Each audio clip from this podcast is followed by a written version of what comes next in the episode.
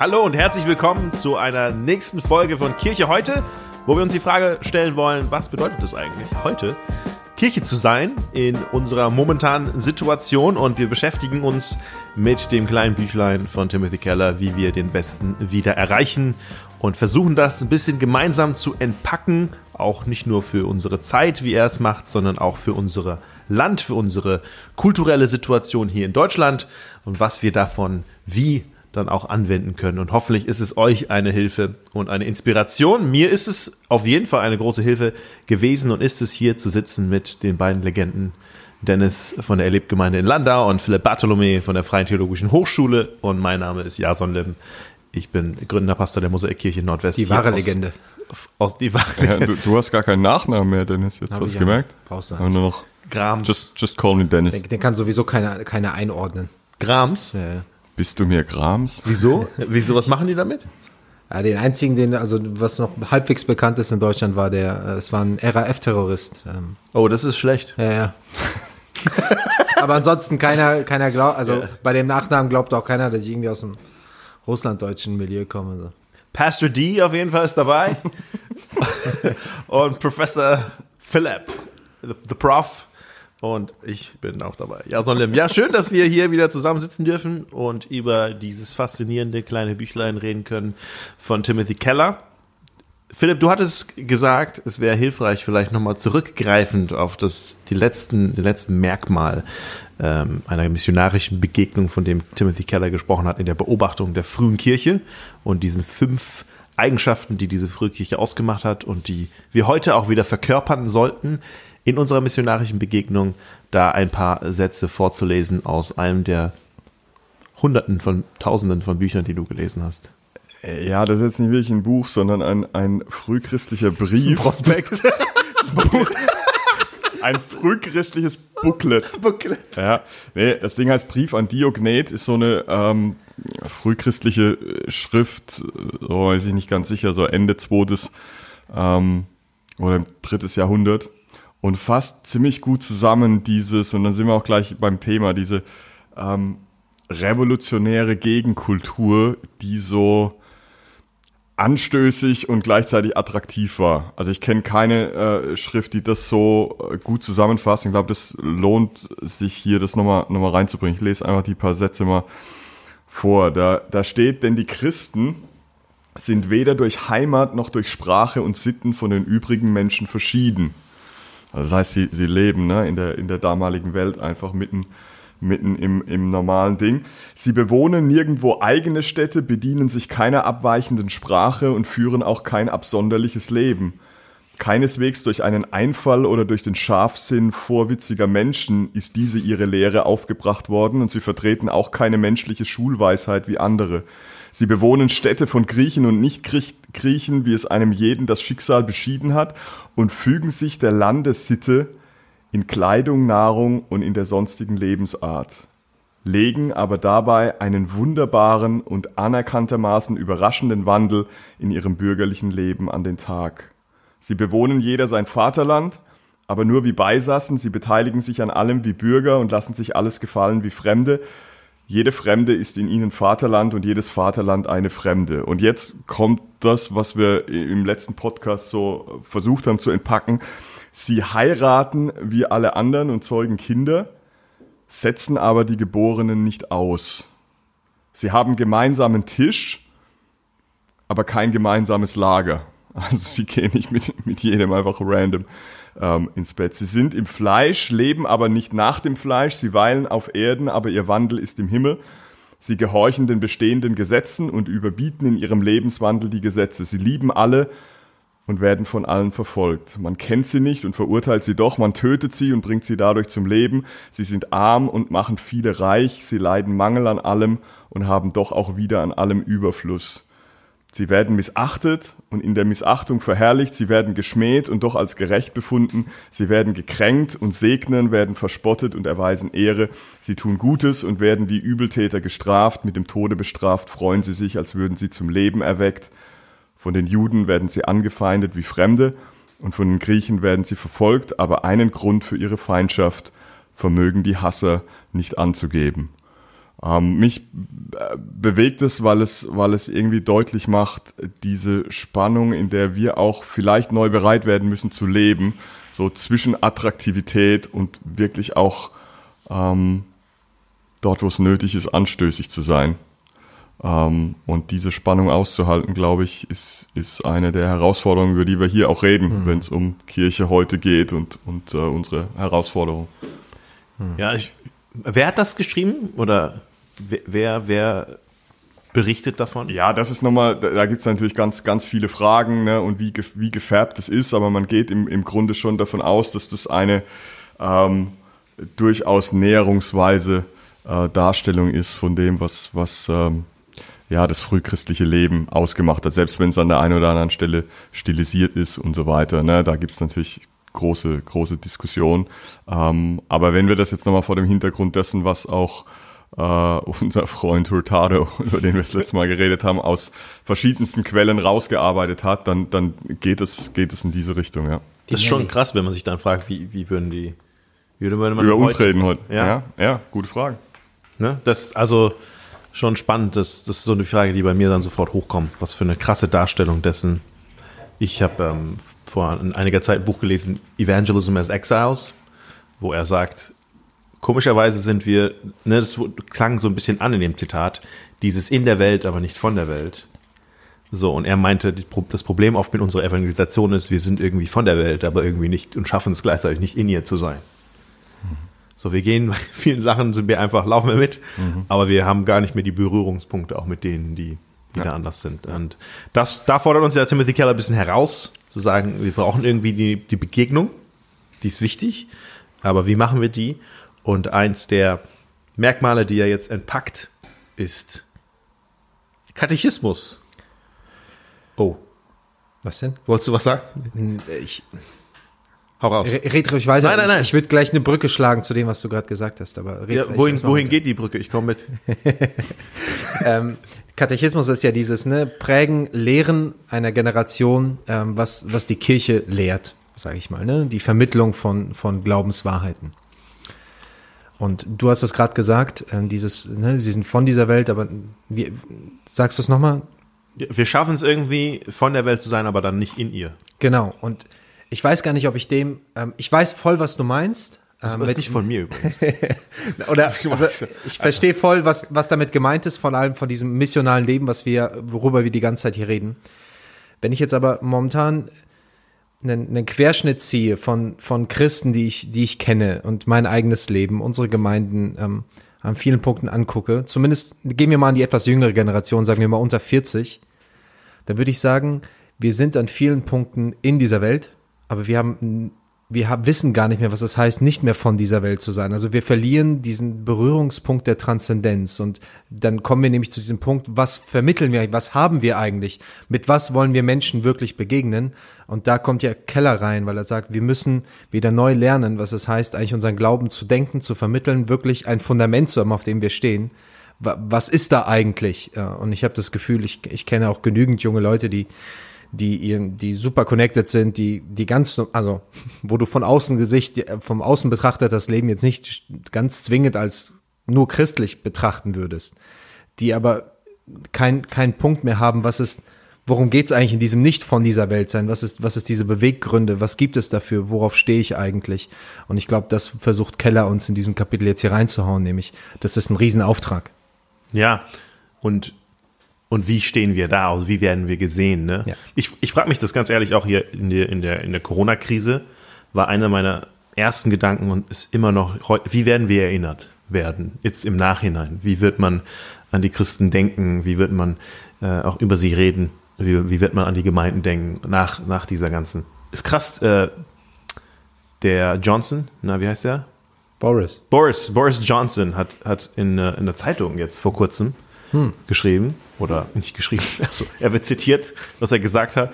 I've lost count of the number of church leaders and congregations from all denominations that have stepped up to support not only one another, but also to support the whole local community, people of all faiths and none. Er sagt, krass, wie, wie die Gemeindenleiter sich eingesetzt haben, auch für Leute, die nicht zu ihnen gehören haben in dieser Zeit. For many months you have been unable to come together for worship and prayer as you would normally do.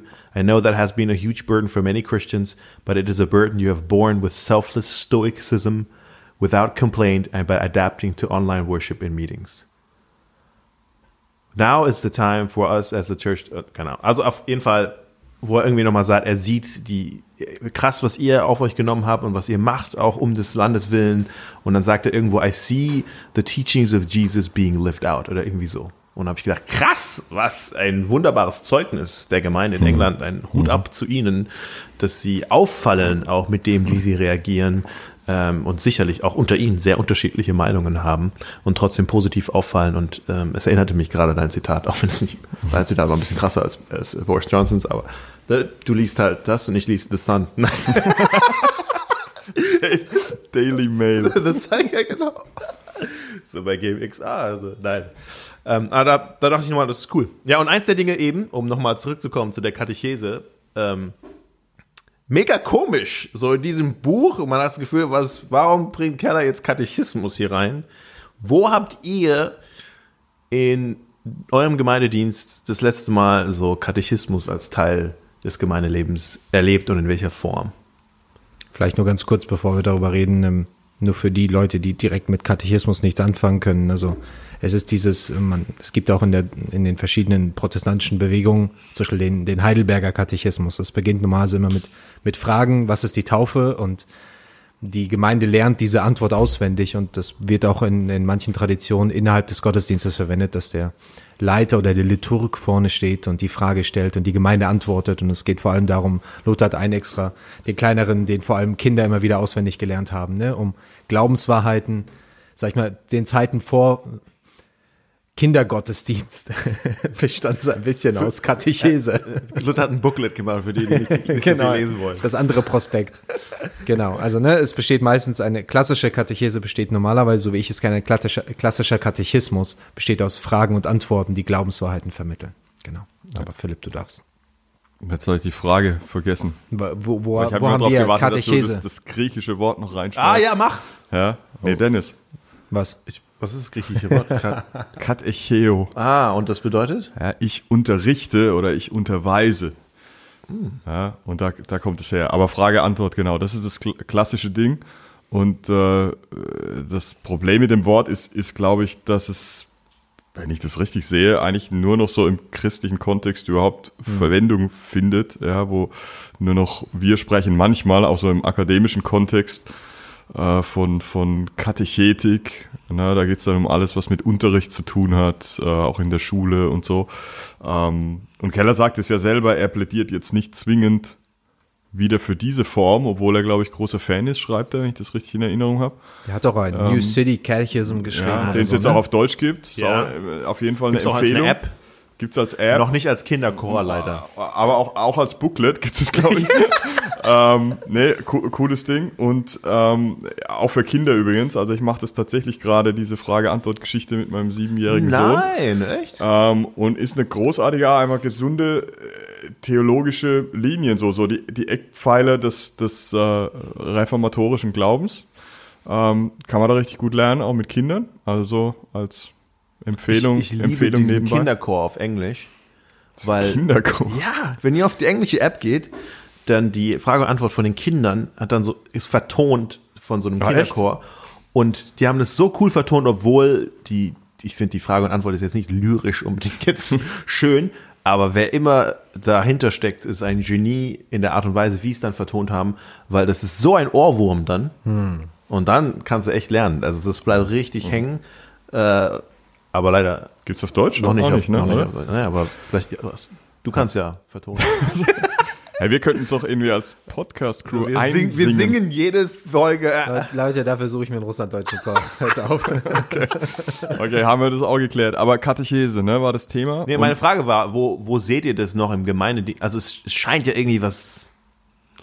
Erlebt ihr das noch irgendwo? Das, das war meine Frage. Oder habt ihr es in eurem ge- eigenen Gemeindedienst? Du hast jetzt von deinem Sohn erzählt, aber jetzt im Gemeindedienst nutzt ihr das? Ich, Naja, für- für- mich mich, ja. mich hat jetzt nicht überrascht, wenn Dennis sagt, ja klar, bei uns wir, wir so, ne, als liturgieliebender. ja, vielleicht müssen wir erst nochmal noch mal klären, was, was im Kern Katechese ist, wenn wir uns jetzt nicht aufhängen an dieser Frage-Antwort-Geschichte, was Ja. äh, eine Form ist, die ja durchaus sinnvoll ist, weil sie auch leicht merkbar ist und so weiter. Ähm, aber einfach mal zu sagen, wenn du diese, ähm, also beim, beim New City Catechism, da ist es schön, ne, 52 Fragen und Antworten, schön ein Jahr, und dann hast du sozusagen äh, in 52 Dosen die, ich sage jetzt mal, biblisch-christliche theologische Weltanschauung mal äh, ähm, gehört und, und hoffentlich verinnerlicht. Ja, und das prägt dein Weltbild. Du hast sozusagen den, den Rahmen, mit dem du auch die Bibel liest, mit dem du andere Bücher liest, mit, mit den Rahmen, f- um, um ne, durch dieses Leben zu gehen, theologisch. Ähm, so, das, das ist eigentlich das, was wir mit Katechese meinen. Und wenn du dann fragst, hm, wo findet das in Gemeinden statt, glaube ich, dann sind wir bei der Frage, ah, haben wir das auf dem Schirm so, auch, ich rede jetzt mal zu denen, die die Verantwortung tragen, auch für die Lehrinhalte und die inhaltliche Ausrichtung einer Gemeinde. Ist das Teil unseres Ziels, jetzt nicht irgendwie äh, schöne, äh, inspirierende Nuggets jeden Sonntag in Predigten oder sonst wie irgendwie zu entfalten, sondern mal einen Schritt zurück zu machen, das, das, das große Bild. Also äh, wollen wir unserer Gemeinde über einen Zeitraum von x Monaten oder Jahren diesen, ich sage jetzt mal, einen ganzen Ratschluss Gottes, heißt es in der Apostelgeschichte, in der Form mitgeben, jetzt mal unabhängig davon, ob das dann Frage Antwort ist oder nicht. Also die, die Frage würde ich stellen, haben wir das auf dem Schirm? Und ich kenne Leute, die das auf dem Schirm haben. Ähm, Bevor, bevor wir auf Ja, das, ja. ich habe ganz viele Gedanken, die jetzt gerade durch meinen Kopf sausen, aber wir in unserer Gemeinheit machen das tatsächlich. Wir haben den New City Katechismus, wie er so schön heißt. Die Übersetzung ist auch interessant. Einfach New City Katechismus. Ähm, Neue Stadt klingt ja, auch einfach Stadt wäre- Katastrophe. Aber ich, ja, NCK. NCK. Mhm, das ist die Abkürzung, die sie jetzt wollen. Ja, also wir nutzen den NCK, weil den gibt es mehreren, in mehreren Sprachen. Wir sind eine multikulturelle Gemeinde und das bedeutet auch, wir haben sehr unterschiedliche Bildungssysteme, ähm, die Menschen durchlaufen haben und viele kommen aus einer Kultur, in der man auswendig lernt. So lernt man. Und das heißt, es ist für die viel, viel hilfreicher, gerade für Menschen, die auch ganz früh in ihrem Glauben stehen, das mal so auf Pa- Papier zu haben. Da ist eine Frage, da ist eine Antwort mega gut. Und äh, wir haben dann die unterschiedlichen Übersetzungen gemacht und wir haben dann sogar das alles mit einem einheitlichen Design als kleine Booklets äh, mit Zeilen, wo man dann was rein. Ich darf, ich weiß gar nicht, ob ich das sagen darf. Vielleicht kriege ich jetzt irgendwie so eine E-Mail, hey, darfst du es gar nicht drucken? Naja. Wir haben so kleine Büchleins draus gemacht. Jetzt ist es raus. Wir haben so kleine Büchleins draus gemacht. Ja, ich meine, es steht ja kostenlos alles ähm, online zur Verfügung. Wir haben es nur versucht, im Design etwas einheitlicher zu machen, damit nicht irgendwie die einen, weil manche sprachliche, manche Übersetzungen sind so irgend so ein PDF, wo das einfach so runtergeschrieben ist und dann und andere sind dann so voll designmäßig und dann ich glaube, ihr habt es gut gemacht. ja, danke. Und dann haben wir die Texte ein bisschen erweitert, weil oft ist es nur ein Vers. Und das heißt, unsere Hauskirchen laufen das alle gerade gemeinsam durch und ähm, den Text, die Textstellen manchmal ein bisschen einfach erweitert, um ein paar mehr Verse, um einen, einen, einen ganzen Textabschnitt zusammenzulesen, immer mit der Frage und Antwort. Und dann haben wir ganz simple ähm, vier Fragen, die wir so ähnlich wie äh, Discovery Bible Studies, so die man an den Text stellt. Jedes Mal sind es die gleichen Fragen, die man an den Text stellt, um das dann gemeinsam zu entpacken, aber auf Grundlage. Und das macht es dann sehr einfach für jeden auch mit einzusteigen und jeder kriegt so ein Büchlein und jeder hat es in seiner Sprache und ähm, ich fand es ein mega gute, äh, also ein cooles Werkzeug und habe das so ein bisschen für uns wieder neu entdeckt, diese, diese, dieses Format. Was mich aber auch daran erinnert, ist, dass Timothy Keller einmal gesagt hat, eigentlich sollte jede Gemeinde für ihren Kontext einen eigenen Katechismus schreiben. So, das ist, äh, Keller setzt nochmal einen drauf und sagt, es ist schön, dass ihr New City Katechismus benutzt, aber eigentlich müsst ihr euch fragen, bevor ihr die Antworten liefert, was sind eigentlich die Fragen? Ne, weil die Fragen waren damals andere und die Fragen sind für euch in eurem Stadtteil, in eurem Kontext andere. Was sind, was sind die Fragen, auf die ihr, weil es gibt bewusst Fragen, die nicht genannt werden und es gibt einen anderen Katechismus, wird die Frage genannt, weil das war eben auch die Situation. Und, und da kommen wir ja so ein bisschen zu diesem ersten Punkt, dass er sagt, Katechismus war halt auch immer ein, ein Gegen, eine Gegenkatechese. Es war eine Auseinandersetzung mit der, mit der in dem Kontext vorliegenden Lehre und jetzt bringen wir nicht nur einfach eine Antwort so in, in den luftleeren Raum hinein, sondern wir bringen eine Antwort auf eine konkrete Frage, die sich ergibt in unserem Kontext, in unserer Situation und das ermutigt uns schon dann dazu, uns mal die Fragen zu stellen, ja, Was ist denn der, was sind denn die Fragen, auf die wir, also wenn wir jetzt 52 oder was weiß ich, wie viele Fragen-Antwort-Formate machen müssten, ohne dass wir die vielleicht in dem Format, was sind denn die Kernfragen, auf die wir antworten sollten? Gedanken dazu oder ich habe jetzt lange geredet? Ihr nickt einfach, das finde ich gut. Ist, wir, wir, wir lernen so viel von dir. Ah. hat, man, hat man weiser Mann gesagt. Nee, cool. Also finde ich zunächst mal echt inspirierend und glaube ich eine super Art, nicht nur jetzt für euren Kontext, sondern ähm, das ist eine, eine, gute Art, mit einer Gemeinde unterwegs zu sein, weil ich, ich glaube, und dann kann, kann Dennis, glaube ich, da hoffentlich sehr, sehr sinnvoll dran anschließen. Red einfach lang genug, er macht sich jetzt Gedanken. Genau. Ich, nee, ich, ich glaube, wenn wir diese, ähm, ich bleibe jetzt nochmal bei den 52, die wir jetzt mal, mal haben in diesem berühmten New City Katechismus, ähm, die noch so ein bisschen allgemeiner ja. Äh, gehalten sind, ähm, die diesen Katechismus dann auch über kulturelle Grenzen hinweg wertvoll machen für, weiß ich nicht, einen afrikanischen Kontext, euren multikulturellen Kontext, Pfälzer Kontext, was auch immer. Ähm, wenn wir die mal durchdacht haben, dann wird es uns leichter fallen, auch auf eventuelle Zusatzfragen, die wichtig sind, die in unserer Kultur dann ganz spezifisch gestellt werden, eine Antwort zu geben. Also ich würde ich würd diesen Weg gehen und nicht sagen, ah, das ist uns viel zu allgemein, ja, was ist die Kirche, was ist Taufe, äh, was ist unser einziger Trost im Leben und im Sterben, das, das müssen wir klar haben und dann machen wir, machen wir die Tiefenbohrung und gucken mal, was sind die Narrative, manche mhm. schmeißt Keller ja hier rein. Ja.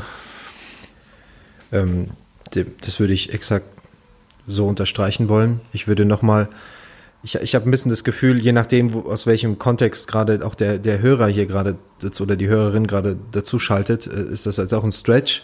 Ähm, ich würde einfach generell den Mut machen, ähm, diese Art von ähm, Leute lernen etwas, sie wiederholen etwas, sie sind selbst Teil von etwas Gesprochenen im Gottesdienst, ähm, dafür einfach Mut machen oder in den, in den Hauskirchen oder so weiter. Also dann sind wir in der, in der Sprache der Liturgie. Ähm, und ich merke einfach, auch wenn wir jetzt äh, sowohl, äh, als wir in Gießen der Gemeindegründung wie auch in, ähm, in Landau benutzen wir gerade keine aktive Katechese, wobei ich gerade sehr angeregt bin, ja. darüber nachzudenken. Das tut mir gerade sehr gut. Ähm, merke ich doch, was für ein, was für ein, welchen Punkt es gemacht hat, ähm, welchen Eindruck es hinterlassen hat bei mir und bei manch anderen gewisse Gebete zum Beispiel zu haben. Also vor dem Abendmahl in, in Gießen hatten wir es jede Woche äh, vor dem Abendmahl. Irgendwann hatten wir uns auf ein Gebet geeinigt, haben uns an dem anglikanischen Gebet an, an, angenähert. Ähm, ne? Leute haben wir, sich jetzt entfernt, wo du dich dem angenähert hast. Nein.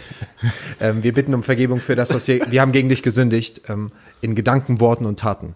Äh, durch das, was wir getan haben und durch das, was wir nicht getan haben. Bete das mal jeden Sonntag für ein Jahr lang mm. und diese Sätze gehen dir nicht mehr aus dem Kopf. Mm. Ähm, jeden Sonntag damit konfrontiert zu werden, nicht nur durch das, was ich getan habe, sondern auch durch das, was ich nicht getan habe, was in einem Vers in Jakobus vorkommt. Genau. Ähm, das zu bekennen Woche für Woche, das macht was mit dir. Also die, ich glaube, das, der, der Name wird später noch fallen. Keller zitiert hier noch James K. Smith, einer äh, wahrscheinlich der renommiertesten Theologen in diesem Feld, wo er sagt, wir sind von Liturgien um umgeben. Ständig überall machst du Handlungen, du machst Gewohnheiten und du wirst geprägt. Und womit prägen wir Leute? Und ich würde, auch wenn ich gerne die Person bin, die, ähm, ich, ich, rede gerne auch vor Menschen, ich kann das auch und äh, ich weiß, das ist auch eine Gabe, ähm, die, die mir irgendwie liegt. Ähm, aber ich weiß, unsere vor allem Freikirchen-Gottesdienste sind oftmals zu wortlastig, äh, von, nur von der Person, was vorne kommt. Äh, nicht, weil ich nichts gegen, eine gute Predigt habe. Aber ein Freund von mir hat das mal so ausgedrückt, es geht alles immer nur um den Kopf. Und ähm, ich bin dort und maximal haben wir noch so ein Lobpreisteil. Ähm, Abendmahl wird, was weiß ich, wie oft, einmal im Monat, äh, bei manchen alle noch seltener gefeiert. Ähm, du, du bist nicht wirklich Teil von etwas. Du kannst dort drin sitzen und aufnehmen oder nicht aufnehmen auch im Liedern kannst du, also du kannst sowieso überall abschalten, aber du bist nirgendwo gezwungen, wirklich zu etwas Stellung zu nehmen, etwas Dinge zu wiederholen, selbst Teil davon zu sein. Und da hilft einem Liturgie und wir sollten aufpassen, dass wir nicht zu schnell, je nachdem aus welcher Sparte der, der Freikirchen man kommt, hat man eine Aversion gegen ähm, Dinge nachreden oder mitbeten, ein, ein Gebet mal zu benutzen oder so eine Frage mal darauf die folgende Antwort zu geben. Aber es macht so viel mit uns Menschen und wir unterschätzen, ihr, ich weiß nicht, wer von euch es vorhin gesagt hat, dieses Wiederholen, dieses Auswendiglernen, genauso auch der, der, der Wert von Versen oder Bibelstellen auswendig zu wissen. Es ist, uns gehen Millionen von Christen voran, die, die gesagt haben, das war ziemlich der beste Weg, wie wir ein Leben treu zu Gott und in Liebe zu den Menschen gelebt haben. Ähm, ich glaube, wir müssen das Rad nicht komplett neu erfinden, sondern in der Sprache unserer Welt, aber es doch den Menschen näher zu bringen, was, was so hart, sage ich mal, erkauft worden ist und woran gefeilt worden ist. Einfach mal so, um, um eine Lanze dafür zu brechen. Kannst du jetzt sinnvoll daran anknüpfen? Ich, ich kann Amen, Amen ich meine, sinnvollerweise Amen sagen. Ich meine, wir- ga- wir- ganz wir- wichtige Punkte, die Dennis anspricht. Ähm, diese, diese Art von äh, Katechese, die die Dinge ähm, aufnimmt, auch aus der Tradition, Formulierungen und, und das durch Wiederholung zu lernen. Also das wäre ja mal ein Punkt. Ähm, das ist jetzt nicht das große Thema bei Keller, aber, aber durch, durch Wiederholung Dinge aufnehmen, sich prägen zu lassen, das war dein Punkt und den, den unterstreiche ich. Und äh, das ist ja nicht schlimm, wenn der jetzt hier einfließt, auch Nee, wenn er mit find- Keller nicht genau. so viel zu tun hat. Ja, genau. Keller würde dem ja zustimmen. Das, deswegen Glaubst hab ich das du? Gefühl, dass so ein bisschen versteckte, Du ihn. versteckte Werbung bei ihm. So, Kennst du so. ihn eigentlich persönlich? Nein. Nein, keiner von uns. Was? Ich dachte, Nein. ich wollte schon näher an dich ranrücken. Nein, nein, bitte nicht. Abstand, Abstand. Ähm, nein, ich, ich kenne ihn nicht persönlich. Ähm, aber ich weiß, dass er, sagt er ja selber hier, äh, Katechismus äh, eine gewisse Vorliebe dafür hat. Aber mal, mal ein bisschen wegkommen von dem Format finde ich schon auch sinnvoll. Und ich glaube, das ist ja, was er hier anspricht mit Gegenkatechese. Mal unabhängig davon, ob man das Format jetzt umsetzt oder nicht, das ist ja nicht, wofür wir jetzt plädieren hier, zu sagen, ihr müsst, man muss das machen, sondern es ist einfach ein hilfreicher Tool, ein hilfreiches Tool. Ja. Das Tool? Keine Ahnung. Deutsch, schwere Sprache. Aber Das Werkzeug. das Werkzeug. Ein hilfreiches Werkzeug. Und unabhängig von dem Format mal sich trotzdem Gedanken zu machen, was wären denn die Fragen und, und was wären dann die Antworten eben. Ne? Weil ich habe manchmal schon das Gefühl, wir, wir bieten gerne Antworten auf Fragen, die eigentlich nicht mehr gestellt werden. Ja. Und da, es fehlt die Auseinandersetzung mit den Fragen. Vielleicht gibt es die Auseinandersetzung mit den Fragen, aber dann gibt es keine sinnvolle und gute Reaktion und Antwort darauf. Und genauso wie ein Katechismus ja nicht nur dazu da war, dass Menschen in der Lage sind, irgendwie etwas schnell und einfach und gut auswendig zu lernen, sondern auch sie darin wieder zu befähigen, auf die Antworten, auf die Fragen zu antworten, mit denen sie konfrontiert werden Ja. in ihrem Alltag. Es ist auch eine Befähigung der Leute, sich mit diesen Fragen auseinanderzusetzen und dann aber auch gute Antworten darauf zu haben. Ja, ich bin nur nicht sicher, ob ähm, wir an der Stelle in diesem Frage-Antwort-Modus bleiben sollten, weil mein Eindruck eher der ist, ähm, es werden kaum relevante Fragen gestellt.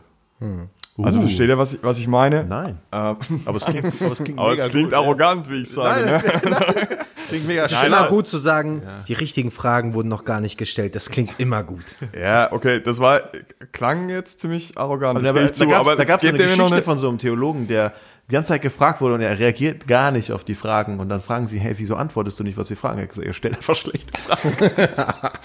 Okay, Ihr stellt die, ihr stellt die sein können. Ihr stellt die falschen Fragen einfach. Nein. Nein, äh, gebt ihr mir noch mal eine Chance, Ja, mich ja. zu erklären. Nee, es war und gut. mich wieder neu zu demütigen. Ich glaube, die auch. Folge endet hier. Äh, was wollte ich überhaupt sagen? Ähm, Die richtigen Fragen. also ich bleib, bleib mal bei Keller. Er, er kommt dann ja relativ schnell von der, von der Katechese und Frage-Antwort, äh, die er sagt, hey, da, da geht's mir eigentlich gar nicht drum, ähm, zu diesem Thema, es gibt bestimmte Stories und Narrative in unserer Kultur.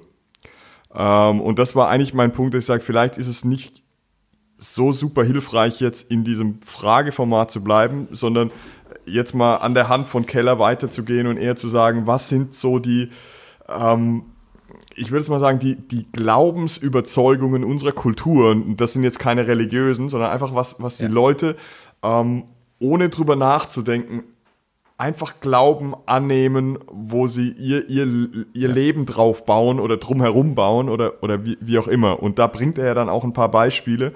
Ähm, Seite 46. Genau, und dann, dann folgende und so. Ähm, und ein Verständnis dafür zu entwickeln. Ich bin gar nicht sicher, ob wir da, da in einer der ersten Folgen auch schon drüber geredet haben. So. Ich bin, Wir haben schon, also haben wir auch über Filme und so geredet. ja, genau, über Storylines und so. Aber jetzt einfach nochmal zu sagen, okay, was sind die Dinge, die Leute un, unhinterfragt einfach, einfach glauben? Und verstehen wir die? Und, und was sagen wir da drauf dann, ja, schon als Antwort oder wie, wie, wie dekonstruieren wir die, würde, würde man vielleicht sagen, wie, wie zeigen wir, dass diese Annahmen nicht immer so das Gelbe vom Ei sind. Das ist, wäre, glaube ich, so der, der Weg, den man hier, hier gehen könnte. Ja. Aber ich meine, aus dem ergeben sich ja dann teilweise auch Fragen. Die vielleicht, ich meine jetzt mit Fragen nicht unbedingt die, die bewusst gestellt sind, ähm, aber die vielleicht dann aufkommen wegen, wegen dieser. Ja, da, da ist sicher, glaube ich, also da, da ist kein, kein, kein Gegensatz. Ne? Also wenn Danke. wir jetzt Ich sagen, wollte es einfach gibt, nur eine Bestätigung Es von gibt, so, es gibt so einen Glaubenssatz, äh, sagen wir hier, äh, Leute gehen davon aus, einfach so, ich, ich kann ähm, auch ohne Gott ein zufriedenes Leben mit Bedeutung führen. Ja, das wäre so, ein, so eine Glaubensüberzeugung. Ähm, und daraus, klar, kann ich eine Frage formulieren und sagen, was, was, was macht die Bedeutung meines Lebens aus? Und das ist eine Frage, die Christen stellen. Äh, PPK, Philipp Bartholomew Katechismus. Das erste Frage. mit, ein, mit einer Frage. Ja, Eine ein, Frage. ein kleines Booklet werde ich da draus machen. Okay, ich bin jetzt mal kurz raus.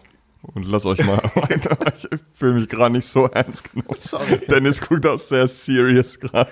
Und mir, mir geht so viel, so viel, ähm, So viel Zeug so durch viel den Kopf. Ge- Gedanken durch den Kopf. Unfassbar. Teile uns mal manche von deinen Gedanken, die dir gerade durch den Kopf gehen. Die erste ist, ja, es hat, da kommen wir aber wieder auch zurück zu einem Punkt, ähm, den wir schon, ich glaube, vor zwei Folgen oder so mal gemacht haben, die, die kulturelle Nähe, die wir haben, um überhaupt zu verstehen, welche Fragen werden, könnten die Leute überhaupt bewegen. Ähm, und, und wie wenig das, wie wenig ich das wirklich finde. Also, egal wo ich reinhöre, vor allem im deutschen, deutschen Kontext und ich, wenn ich jetzt, vielleicht fokussiere ich mich gerade zu sehr auf die Predigten, aber äh, welche Fragen dort überhaupt angegangen werden, sind so oft so fern von, von dem, was ein, ein säkularer Hörer stellen würde. Und damit macht das aber auch eine Auswirkung für die Menschen, die Christen sind, in der Gemeinde sind, weil sie diese Fragen überhaupt nicht mehr greifen können. Obwohl wir damit konfrontiert sind. Egal was wir, wir sind so viel, äh, ähm, Keller sagt ja hier, ist es die Katechese im digitalen Zeitalter. Also wir werden mit so vielen Glaubensüberzeugungen ständig konfrontiert und so viele setzen sich ja bei uns fest. Also wenn, wenn wir von Spiritualität reden, dann haben wir auch in christlichen Kreisen so viel von einem Individualismus und so viel von einem Ich möchte glücklich sein geschluckt. Das fällt uns gar nicht mehr auf. Ähm, und ich merke, wenn ich, wenn wir anfangen, mal an, an so einen Punkt zu geben, ne, alles muss mir dienen, damit es mir damit besser geht. Das benutzen wir in Beziehungen, das benutzen wir auf der Arbeit, das benutzen wir in unseren Berufungen, das benutzen wir auch in unserer Spiritualität mit Gott. Und darum fordert Leid uns vor allem in unserer Zeit gerade so unfassbar heraus. Ähm, das heißt, die, die manche wie Keller es oft sagt, Götzen, die darunter liegen, wo, was sich aufbaut in unserer Gesellschaft und Kultur, das sitzt so tief bei uns, darüber reden wir kaum. Und, und das ist unfassbar, dass wir, dass wir das nicht richtig rausgreifen, äh, sondern wir bleiben immer noch bei den gleichen Fragen, die immer noch da waren. Ähm, so von wegen, ähm, als geht es immer noch darum, dass wir einen lieben Gott brauchen. Die Frage stellt einfach kein Mensch mehr, weil jeder davon, selbst wenn wir einen Gott, an einen Gott glauben, wird er wahrscheinlich lieb zu uns sein, weil wir relativ gut in unserer Gesellschaft über uns denken. Ähm, das heißt, was sind die Fragen, die wirklich bewegen? Und, und da kommst du ja, genau, das hast du ja gerade eben schon ange, angegangen, ne? Wie, wie werde ich glücklich und ähm, wie kann ich mit, mit, mit Leid umgehen und, und all diesen Dingen, denen irgendwie begegnen zu können, das ist, es passiert so wenig. Ich glaube, das ist ja der auch ein hilfreicher Perspektive nochmal zu verstehen, wenn wir keinen Katechismus bieten, gibt es trotzdem einen Katechismus, Absolut. den Leuten dauernd durchlaufen. Ne? Wenn wir, oh, nein? Ich bin total be beeindruckt von dieser Ah, philosophisch absolut hochstehen. Kannst du den Satz nochmal sagen? ich weiß nicht mehr. Das war vom Geist so gerade einfach eingegeben. Nein, aber Wenn es keinen Katechismus gibt, ich habe es mir ge sofort gemerkt, abgespeichert, auch wenn es keinen Wir müssen es doch wiederholen. Das Ja, wird genau. die erste Frage also, im Katechismus. gibt, gibt es einen Katechismus? ja, den, den Leute ständig, machen wir, machen wir eine Frage draus. gibt es einen Gibt es einen Katechismus, auch wenn es keinen Katechismus gibt? Ja, Frage 1. Ja, Antwort ja. Die, kann, die Antwort kann ich gut. Nein, aber ich glaube, wir müssen verstehen, dass es nicht nur, also nicht im Sinne natürlich dieses Formates, aber gerade was du auch ansprichst mit so gewissen Slogans und dieser Wiederholung, dass du Dinge immer wieder hörst, immer wieder hörst, aber auch immer wieder sprichst. Ganz banales Beispiel. Ich treffe Leute bei uns im Stadtteil und ich sage, hey, yo, wie geht's? Oder, oder läuft bei dir? Und dann sagen die immer, muss. Das wird immer gesagt. Und ich laufe immer weg von dem Gespräch und denke, warum muss? Also, aber wenn du das, wenn du jede Begrüßung so machst, dann wiederholst du, ne? An- Frage, Antwort. Antworten dir Ja, die Deutsche Antworten- so? Ne? Antworten dir Deutsche so? Weil ich kenne es aus einem anderen Milieu, wo da, da kenne ich den immer. Ja. mit den Leuten, mit denen ich groß geworden bin. genau. Muss, muss, Muss. muss, Muss. Ja, das ist nicht unbedingt Deutsche, nee. Aber weißt du, da ist ein Katechismus da. Ja. Ne? Das ist ein, ein gelernte, eine gelernte Antwort und das ist dann die Story, die da zum Ausdruck kommt. Und das bisschen zu entpacken, zu sagen, wir müssen den Leuten eine Gegenkatechese bieten. Ja. Das nein, es, es muss nicht, aber es kann. Ja. Und, und es ist vor allem, es ist, darüber könnte ich jetzt wirklich stundenlang reden, aber zu merken, sobald wir unser Handy anpacken, was macht das mit uns? Also ich gehe auf Spotify. Früher hast du noch Radio gehört. Du warst wenigstens an einen Radiosender gebunden. Nicht, dass ich mich die Zeiten zurückwünsche, aber inzwischen bin ich felsenfest davon überzeugt, dass zu jedem Zeitpunkt ich nur das Lied hören sollte, was ich auch gerade wirklich will. Und dann suche ich manchmal eher 15 Minuten nach einem Lied, was ich gerade hören möchte, weil es so hat alles perfekt in Einklang zu mir stehen Früher muss. konntest du dir ein Lied wünschen, wenn du angerufen hast und dann so nach du das- 20 es gab- Anrufen Hast du das mal gemacht? mal durchgekommen. MTV Plus, Leute. Also das, das war auf jeden Fall so, ich müsste jetzt lügen zu sagen, ich habe das mal gemacht, aber ne, das- war so in meiner Kindheit der Deal. Frag Du konntest, wer das macht. du konntest da, ja, Meine weil manchmal Mutter. konnte man was gewinnen. Doch, echt? aber bei, E- also bei so einem christlichen Sender, die Man hat konnte da manchmal auch angerufen. was gewinnen dann, wenn du durchkommst und dann musst du so ein, ja, wie auch immer. Also bei MTV Plus da, das war damals meine, meine Welt. Da konntest du immer SMS schreiben für die Lieder, die dann angeboten waren mit Musikvideo. Aber egal.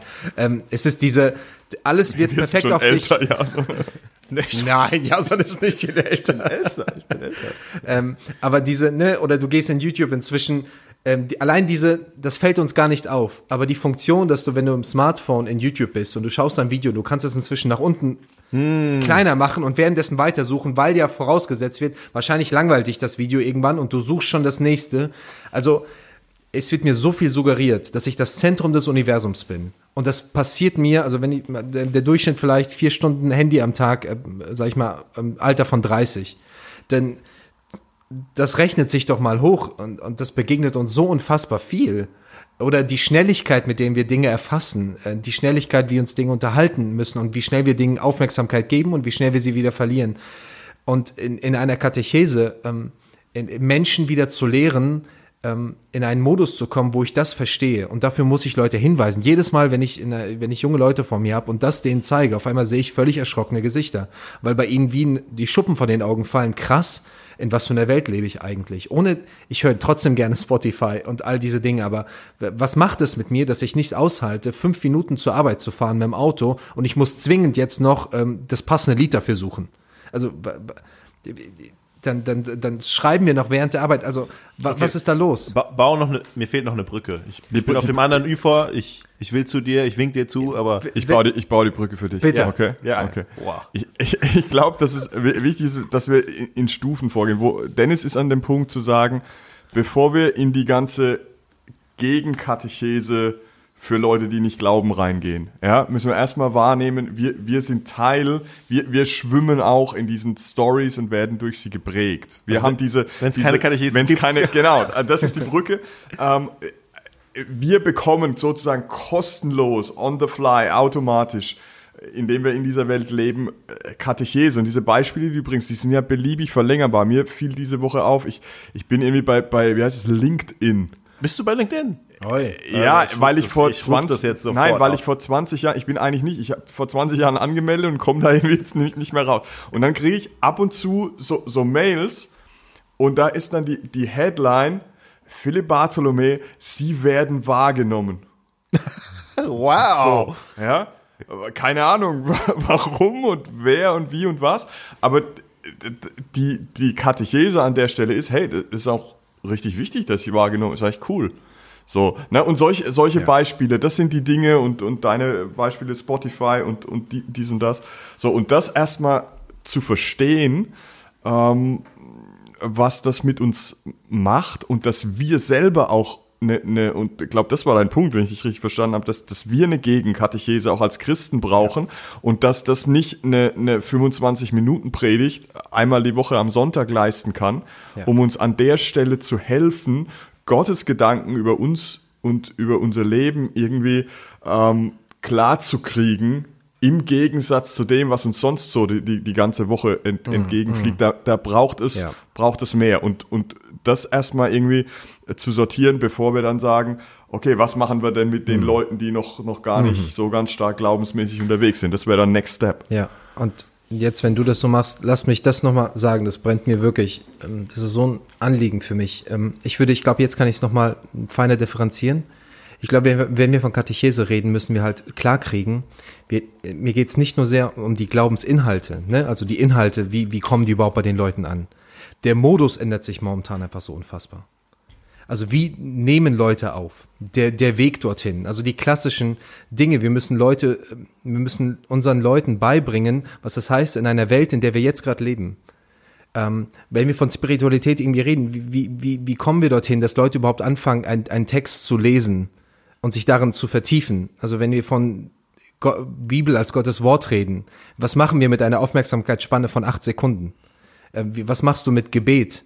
Was, John Marcoma, einer der wahrscheinlich momentan sehr bekannten Autoren in, in Amerika, der für, sag ich mal, unter 40-Jährige sehr massiv schreibt und, und unfassbar einen guten Stil findet. Der sagt, wir müssen wieder entdecken, dass Jesus auch ein Weg ist, ein Weg zu leben. Und diese klassischen Disziplinen, die eigentlich lange Zeit immer vorausgesetzt werden konnten, dass Leute verstehen, was das heißt, Stille zu erleben, Ruhe zu erleben, ähm, Rückzug zu erleben und, und darin auch irgendwie Gott zu begegnen und sich selbst zu begegnen, das geht uns verloren. Und darum, glaube ich, können manche Glaubensinhalte auch gar nicht richtig sitzen, weil wir diesen Modus immer mehr verlieren. Also ich, ich erlebe es, man, ich bin in Kreisen unterwegs und dann hast du einen besonderen Moment mit einer Gruppe. Also man spürt das ja manchmal, ne? Da ist ein besonderer Moment. Ähm, und es war bewegend. Und du merkst das in den Gesichtern der Leute. Und das, das Programm endet. Und fünf Sekunden später greifen alle nach ihren Handys. Ähm, das macht was. Das war früh, also steht hier, ein gewisser Glaubensinhalt konnte früher auch manchmal anders sitzen. Ich möchte nicht nur alles problematisieren, das hat natürlich auch Vorteile. Aber es ist, es ist krass, was sich im Modus immer mehr und krasser ändert.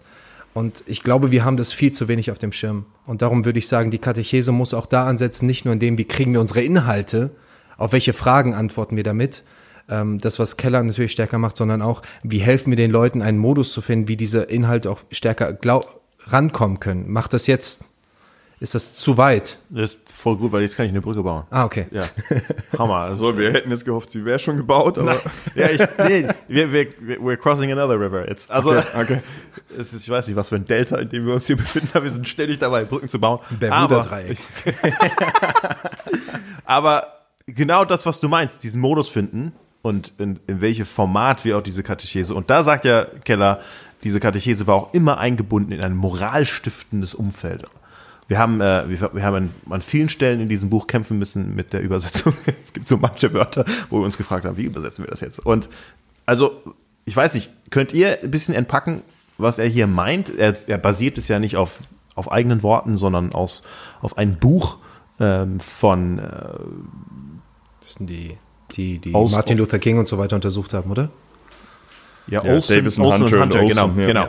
Und äh, das Buch The Content uh, of, the, of Their Character Inquires into the vari Varieties of Moral Formation. Er, er sagt, diese, diese Katechese war nicht einfach nur ich und der Katechismus, so ich und das Büchlein, sondern es war, es war viel kollektiver. Absolut. Und auch das, ne, wenn du dann sprichst über Formate und Wege, wie wir Dinge vermitteln, ich glaube, vernachlässigen wir sehr, sehr stark, weil wir schon in einer gewissen Zeit leben, in der mhm. die Betonung ist, so ich und die Bible-App. Mhm. So, was? Die Bibel-App und ich. So. Voll. Und das Kollektive geht so ein bisschen verloren, dass die Katechese nicht nur die Vermittlung ist von, von einer Quelle und, und mir, sondern es ist eingebettet in ein, in ein Umfeld. Ja. Also ich, ich, ich, ich glaube, es war auch Keller, der gesagt hat, wenn wir Christen werden, dann dann passiert auch ein grammatikalischer Wechsel. Das Ich wird zum Wir. Und dieses kollektive Verständnis von Jüngerschaft ist etwas, was mir ganz, ganz stark in den letzten Jahren auf dem Herz brennt, mhm. weil, weil wir in der Gefahr sind, Gemeinschaft als etwas zu sehen, was, was wir, glaube ich, Kerl hat an einem anderen Punkt mal gesagt, er dachte immer, er dachte immer, Gemeinschaft ist eins der Dinge, die wir als Christen tun, bis er verstanden hat, Gemeinschaft ist das, wie wir alles tun. Mhm. Und das hat ganz viel auch mit Lehre, glaube ich, zu tun, dass, dass wir wegkommen müssen oder dass wir wieder dahin finden müssen. Ich glaube, ich bin überzeugt, man kann im Glauben nicht wachsen ohne, Also manche würden jetzt das zu final, ich habe auch schon Diskussionen mit Leuten gehabt, aber was ist, wenn ich der einzige Christ bin in meinem Land oder aber ich will sagen, im Grundkern, Gott, Gottes Gnade reicht. Kommen wir nicht von der Ausnahme her. Ja, genau. Ja, aber damit, du kannst nicht wachsen ohne Gemeinschaft. Ja, aber damit beweist du doch gerade, wie wir an einer Stelle so unfassbar geprägt sind von einer Ja. säkularen Katechese des, des Ja. Individualismus. Absolut. So, und es holt uns jetzt ein, ne, wir wollen jetzt nicht immer irgendwie so die, diese Corona-Problematisierung machen, aber die Frage ist ja schon, ne, ähm, was haben uns diese äh, Digitalisierungssprünge, die, die auch sehr viel Gutes haben, ne, es ist immer irgendwie so zwei Seiten einer Medaille, aber die haben diesen Drang doch nochmal verstärkt, dass noch mehr Leute das Gefühl haben, ich kann vor meiner Kiste sitzen so und dann ziehe ich mir die Inhalte rein und schwenk vielleicht jetzt noch eher um, weg von meinem lokalen Pastor, der mich kennt, hin zu, Ja. you name it, irgendeine Celebrity-Prediger, der das halt irgendwie noch ein bisschen besser hinkriegt. Nelly, Nelly Furtado. Achso, nee. Ähm, äh, so, ja, also da, da, da haben wir doch das, das Problem, kriegen wir da vor Augen geführt und in deiner äh, Analyse, ich glaube, wir gehen, gehen voll mit. Ja, äh, It Takes a Church to Raise a Christian ist ein Buch, Buchtitel. Ja, es braucht eine, eine Gemeinde, eine Kirche, eine Gemeinschaft, um, um jemanden irgendwie wachsen zu Ja. lassen, um jemanden zu äh, Ja. katechisieren. Ja, würden, wir heu, würden wir heute sagen in diesem Podcast. Aber es, es, ist, es sind ja genau diese Dinge, ne? Also wie bringen wir Christen in unserer Zeit bei, ihren Glauben auch zu leben? Und, und, und ich merke es auch, das macht auch die, eine Bedeutung für säkulare Leute, weil sie an etwas teilhaben können, ohne gleich die Überzeugungen zu teilen. Also ich war völlig fasziniert davon, ich bin es immer noch. Ähm, nehmen wir eine alte christliche Praxis des Fastens. Welche Person unter 40 macht es? Sag ich mal. Nehmen wir mal ein paar Leute, Leute hier raus, die gerade die Hand gehoben haben, was- worüber ich mich sehr freue. Echt viele andere sind hier unter 40. ähm, ganz, aber ähm, zu merken, Leuten an die Hand zu geben und zu sagen, zum Beispiel mit einer Hauskirche, hey, wir machen das und hier, guck mal, so gehen wir das an und wir haben mal ein Manuskript geschrieben, das haben wir für die Gemeinde ausgeteilt, sowohl in Gießen habe ich das erlebt, als auch in Landau und Leute sagen, krass, ähm, ich erlebe damit was. Ähm, ich, ich knüpfe an eine Handlung, die, die mein ganzer Körper irgendwie spürt und es ist, es ist so eine Prägung, die so viel mehr ist und ich mache es mit anderen, weil alleine würde ich das, pff, Ahnung, wenn mich danach keiner fragt, ob ich das gemacht habe oder nicht, dann mache ich das nicht. Oder wie lernen wir, in, in, in, in, bei uns in den Hauskirchen das ist ein ganz großer Punkt zu wissen, hey, ähm, können wir etwas damit in der nächsten Woche machen? Das klappt auch nicht immer perfekt, ne? Aber komm, wir nehmen mal diesen Psalm hier und wir beten ihn mal gemeinsam. Ich möchte von euch lernen, wie ihr das macht, weil es ist für mich nicht so einfach. Also jeder, der mir immer sagt, das ist für mich, darüber muss ich gar nicht nachdenken, das stocke ich immer. Aber ich denke, ich muss das lernen. Ich, ich, ich, muss lernen, wie, wie lebe ich das und wie erlebe ich das in einer Welt, die manchmal mir immer sagt, das ist alles Blödsinn. Ähm, und dafür brauche ich einander und das müssen wir gemeinsam lernen. Und, ähm, und das bringt mich wieder zurück zu all dem, was wir als Kirche tun und wo wir Leute mit hineinnehmen. Ne? Stanley Hauerwas, der große Ethiker, christliche Ethiker, hat mal gesagt, ich habe Angst vor einer Generation von Christen, die aufwächst und die nicht gelernt haben, was es heißt, zu knien. Etwas, eine christliche Praxis mal zu machen und es geht nicht mehr dann, dass ich alles davon nachvollziehen kann. Aber es macht für mich inzwischen was, mittags dort zu sitzen und mit jemand drüber geredet zu haben, gesagt, mir tut es gut und bitte erinnere mich daran. Ich glaube, mein Körper, ich muss erinnert werden, mittags einmal nach dem Mittagessen knie ich mich hin und habe fünf Minuten, in denen ich einfach nur da sitze. Ich finde es nicht immer einfach, ich habe nicht immer Lust drauf, aber es ist eine Praxis, wo ich merke, ich, ich, ich lade vor allem junge Männer, die ich begleite, lade ich dazu ein und alle kommen zu mir und sagen, boah, krass, äh, wie Hammer. Ich mache mir eine Kerze an, ich, ich knie mich hin und ich merke auf einmal, ich knüpfe an etwas an. Warum? dafür hatte ich keinen Zugang dafür. Und auf einmal wird es irgendwie wieder erlebbar. Es kommt wieder hinein und Leuten das wieder überhaupt einen Modus zu geben. Da komme ich erst dazu, dass Leute erstmal wieder etwas, ähm, was er hier meint mit der Gegenkatechese, dann kann ich sagen, guck mal, in diesen Zeiten mach dir bewusst, das wird dir versucht beizubringen und das musst du dem entgegenhalten. Aber es geht nicht ohne einen Modus, den wir Leuten auch irgendwie beibringen. Ja, und wir, wir vernachlässigen, glaube ich, den Aspekt von Vorbildern, Ja. und verkörpern die, Ja. die und das, das ist sehr schwer, wenn wir uns reduzieren in unserem Gemeindeleben auf, das ist ja auch was Keller sagt, auf den Gottesdienst, wo Vorleben, ich weiß nicht, wie man das gut, wie Ja. man gut alles vorlebt im Gottesdienst, wenn, wenn alle schweigend da sitzen, du hast wenigstens eine Person, die vorne steht und was sagt, aber nicht was mhm. vorlebt, also vielleicht ja. auch was vorlebt, aber wie, wie, gehst du denn um? Wie, wie, wie, wie verhältst du dich im Alltag? Und dann vielleicht noch eine, eine, eine Kleingruppe in irgendeiner Form. Aber ja. wenn aber die, die, der andere Katechismus, die Leute ausgesetzt ist, jeden anderen Minute und jeden anderen Tag durchdringt, wo, wo betten wir Menschen ein mhm. in ein Umfeld, in eine Gemeinschaft, die das gemeinsam auch lebt. Ja. Und ich glaube, da müssen wir unbedingt hin zurück, dass wir gerade auch im Zeitalter des, des, des, des digitalen Zeitalters, ja. wir unterschätzen oder wir meinen, okay, wenn die Leute nicht bei uns im Gottesdienst sind oder nicht bei uns in der Kleingruppe sind, dann sind die so im Standby-Modus hm. und dann passiert nichts. Und dann kommt der Inhalt am Sonntag und dann reicht er auch für bis nächsten. Aber die werden ja ständig mit Dingen konfrontiert. Ja. Und es fehlt das Alltägliche, glaube ich, äh, den, den Katechismus im Alltag auch gemeinsam verkörpert. Ja, also und ich habe das Gefühl, man sagt noch was, dann bringst du es mit deinen Worten raus und mit deiner Stimme, bei dir klingt das immer epischer. Aber das ist, das ist der Trick. Ich sage nichts Neues, ich sage einfach, was ihr sagt, nur anders. Epischer. Und dann klingt es so, als wäre es mein Gedanke gewesen. ja, ich glaube, du brauchst eine Gegenkatechese. Auf jeden Fall und zwar jeden Tag. Jeden Tag. Ja.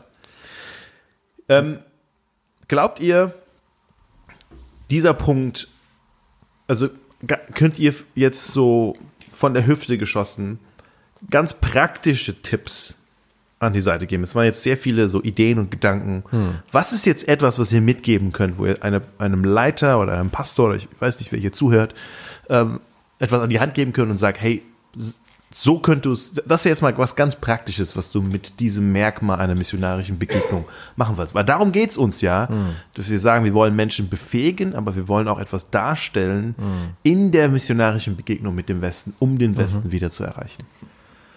Während Philipp noch seine geniale Antwort, die alles überschatten wird, ähm, vorbereitet, ähm, haue ich einfach zwei Sachen aus dem, aus dem Holster, aus der Hüfte. Ähm, das erste ist, ähm, versuch wenn du dieser Kultur begegnest. Äh, und ich hoffe, dass uns nicht nur Leiter oder Pastoren zuhören, sondern auch Menschen, die sich einfach, die einfach Teil von Gemeinde sind und sich in andere Menschen investieren wollen und damit auch leiten. Ähm, die, die Fragen der Kultur zu sehen und zu hören, ähm, um darauf eine Antwort zu geben, ähm, sich dafür nicht zu schade zu sein und ehrlich diese Fragen zu hören und zu merken, auch wo stecken sie auch in mir. Und die zweite Sache, die ich wo ich einfach so einen Weckruf machen möchte. Ich glaube, unterschätzt nicht die, die, die Bedeutung der Technologie und helft Leuten, vor allem der jüngeren Generation, aber es ist nicht nur die jüngere Generation, wenn ich die ältere Generation mir anschaue, wie, wie Smartphones auch dort inzwischen das Leben einnehmen, aber helft den Menschen in, eurem, in euren Gemeinden, äh, in deinem Umfeld mit Technologie besser umzugehen und die Lügen auch dahinter zu sehen. Und und fordert euch da heraus, neue Praktiken einzuüben, ähm, wäre für mich ein ganz, ganz großer Wert. Mal so. Aus der Hüfte geschossen. Gute Punkte. Ähm, mir fällt es ein bisschen schwer, auf die Frage zu antworten, weil ich das Gefühl habe, dass es, es problematisiert die Sache irgendwie nur noch, nur noch mehr. Aber die Frage ist natürlich mega wichtig, die du stellst. Und ähm, ich, ich glaube, dass es wichtig ist, mit diesen Narrativen, die, die Keller nennt, auf, auf Seite 46 hier in unserem Buch, Booklet, wie auch immer, ähm, es führt kein Weg dran vorbei, als sich mit denen auseinanderzusetzen. Aber das ist, das ist schwierig. Ja, also die zu verstehen, die er dort, dort listet und dann nicht nur zu verstehen, sondern dann auch zu sagen, okay, was können wir diesen Narrativen aus hm. christlicher Perspektive entgegnen? Aber es ist, das ist, das ist unfassbar schwer. Und wahrscheinlich brauchen wir noch ein paar ähm, auch, auch deutsche Autoren, die das ein bisschen ja. für uns alle runterbrechen. Ich habe das an einer Stelle mal und da, das wäre jetzt so die, äh, die Brücke ganz am Anfang, wo du fragst, was habt ihr schon an Katechese gemacht? Ich habe mal den Versuch gestartet, in meinen letzten Monaten in Landau ein, ein mehrteiliges Seminar anzubieten wo ich versucht habe, der Gemeinde in der Breite zu helfen, diese Narrative zu verstehen, ihnen dann auch im Sinne dessen, was du eben gesagt hast, hey, fragt auch mal eure Leute danach, ne? warum findet ihr Kirche so bescheuert? Ja, ähm, woraus zieht ihr die Bedeutung eures Lebens? Und dann hört mal hin, mhm. ne, was die Leute sagen und lernt besser zu verstehen. Und habe ihnen dann versucht, so ein paar Leitplanken zu geben, wie, wie könnte man auch dann mal in einem Gespräch und so und auch für sich selber erstmal eine, eine, eine Antwort darauf irgendwie formulieren. Und äh, mein hier in der einen Fußnote, glaube ich, genau, Fußnote 23. Vielleicht müssen wir, wir da, enden mit einer Fußnote. Krass, ja, ey, das, das, kann, das, kann, das wer, kann man auch nur. Hat, du überschattest wer, uns alle. Wer hat die Fußnoten gelesen? Okay, I, I didn't see that coming, dass ihr das jetzt so feiert.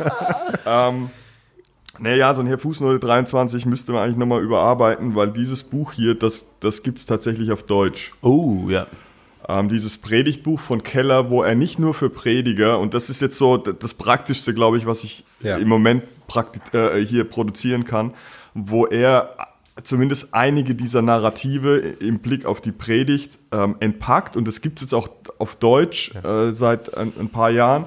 Ähm, und vielleicht ändert man das hier nochmal. Oder also das Buch heißt Timothy Keller Predigen, wie Gottes Wort Menschen erreicht oder so. Kann man ja nachgucken online ähm, sich kaufen und dann auf diesen Seiten mal nachlesen. Das ist, glaube ich, das Beste, was ich vor Augen habe, wo halbwegs verständlich eine Auseinandersetzung stattfindet ähm, mit, mit diesen Dingen und dann kann man das vielleicht, so wie ich es versucht habe, mal runterbrechen noch für die, für die Gemeinde und vielleicht kommt mal irgendwann noch jemand um die Ecke und äh, fasst das nochmal irgendwie in Buchform stärker auch für den deutschen Kontext zusammen.